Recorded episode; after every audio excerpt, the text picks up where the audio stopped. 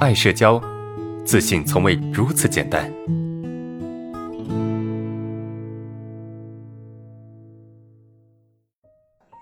呃，好的，来，同学们先听一下啊，我觉得问答同样精彩，好吧？老师，我想问个问题啊，就是我爸爸说话经常给我一种焦虑感，就感觉有点着急，和他说他也不会改啊，不知道怎么去调整自己的心态。焦虑来的时候有啥办法去缓解吗？确实啊，外界可能会呃会给你一种焦虑感，可能是你的父亲或者可能是你的母亲，他可能会给你带来一些焦虑感，给你制造一种焦焦虑的感觉。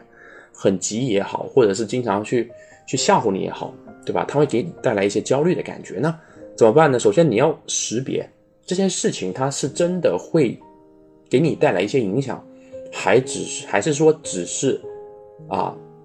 在吓唬你，对吧？就你已经长大了，对吧？你长大，你已经有一个基础的自我判断的能力，那么你拥有这个自我判断能力的话，就可以去判断这个事情到底是可能会发生。啊，是是是真的会发生，或者是它的它概率大于多少，知道吧？你要去想这个问题，而不是单纯的被一种啊一句话或者是一种说法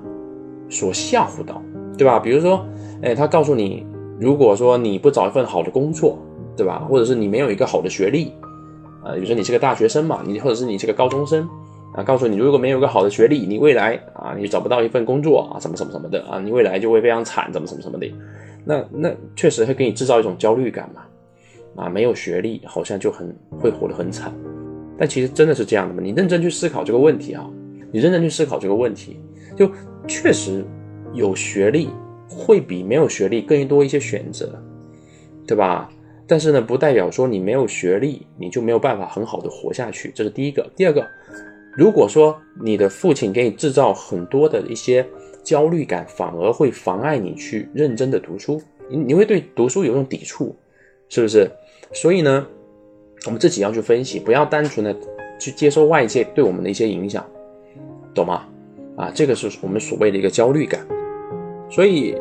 当你接受到一句话的时候，你自己要有一个判断，而不是单纯的去听他的，你自己要有一个一个感觉，因为你要改变一个人很难，但是你可以改变自己的心态。那第一点就是你要去判断这个事情的，呃真伪，这第一个。第二个呢，学会把专注力放在